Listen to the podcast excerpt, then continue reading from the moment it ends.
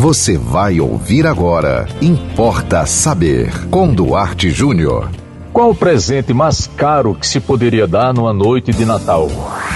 Importa saber. Depende.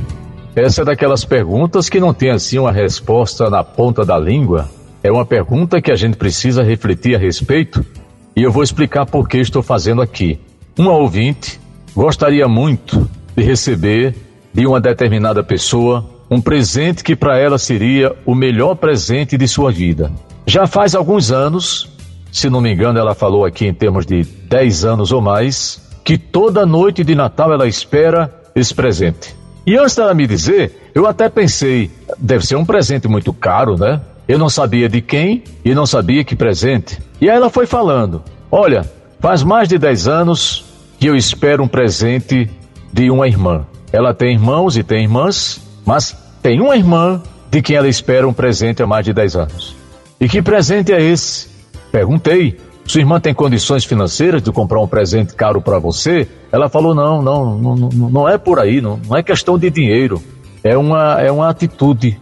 Eu espero que no Natal, quem sabe nesse, a minha irmã chegue para mim e me diga uma coisa que eu estou esperando há uma década ou mais.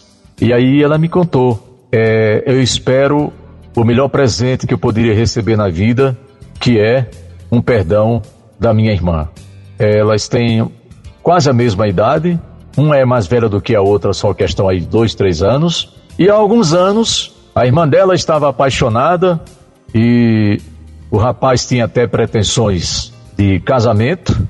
E essa moça aqui da história do perdão, eu vou usar um termo que eu não gosto muito não, mas é, é, ela tomou o namorado da irmã. Eu não gosto desse termo, gente, porque eu não acho que ninguém toma ninguém de ninguém, tá? Mas como é popular, para ficar mais, mais didático, o Importa Saber de hoje, vamos dizer isso. Ela, ela tomou o namorado da irmã, lá para as tantas também não deu certo com ele, e quando ele quis voltar para a irmã dela, que era, segundo ele, a quem ela amava, muito embora eu não sei porque ele amava e também foi na onda da outra, aí é outra questão, da outro podcast isso, né? Então a outra disse que também não queria mais, mas ao mesmo tempo não teve mais aquela relação fraterna com a sua irmã. Então, gente, é, eu estou perguntando para você também hoje, aqui. Eu não sei qual vai ser o desfecho dessas irmãs. Não sei se ela vai voltar a entrar em contato comigo para dizer alguma coisa. Mas eu queria perguntar para você: é, que presente você espera nesse Natal, hein? E, e de quem você espera? E outra coisa, é, quem será que espera de você um presente assim tão caro, tão complexo, tão difícil, que não depende de uma nota de 100 reais ou de 200, ou, ou, ou de um pacote aí com, com 10 notas de 100, um presente de mil? Porque dinheiro, você sabe, né? A gente dá um jeito, a gente parcela, a gente divide no cartão, a gente pede emprestado Quase sempre a gente dá um jeito, mas tem uns presentes muito difíceis. Eu desejo que nesse Natal que está chegando, eu desejo de todo o meu coração que você receba o presente que você espera e que você seja generoso, generosa também com aquela pessoa que espera de você um presente, tá? E olha, eu não estou falando exatamente de presentes com valor monetário. Eu não estou falando de roupa, não estou falando de telefone celular, não estou falando de carro, muito embora eu não tenho nada contra.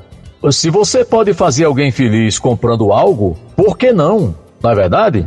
Se você vai se sentir feliz ganhando algo, que você ganhe. Mas eu estou me referindo a coisas que são mais complexas, que são mais difíceis da gente conseguir ok?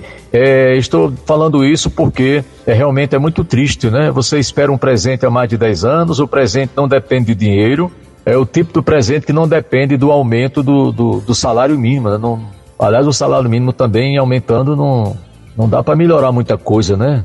Mas assim, é, eu desejo que você é, seja generoso ou generosa com quem espera um presente seu e a mesma coisa, né? O contrário também é, porque às vezes a gente acha que o dinheiro resolve. Dinheiro resolve muita coisa, é, é verdade.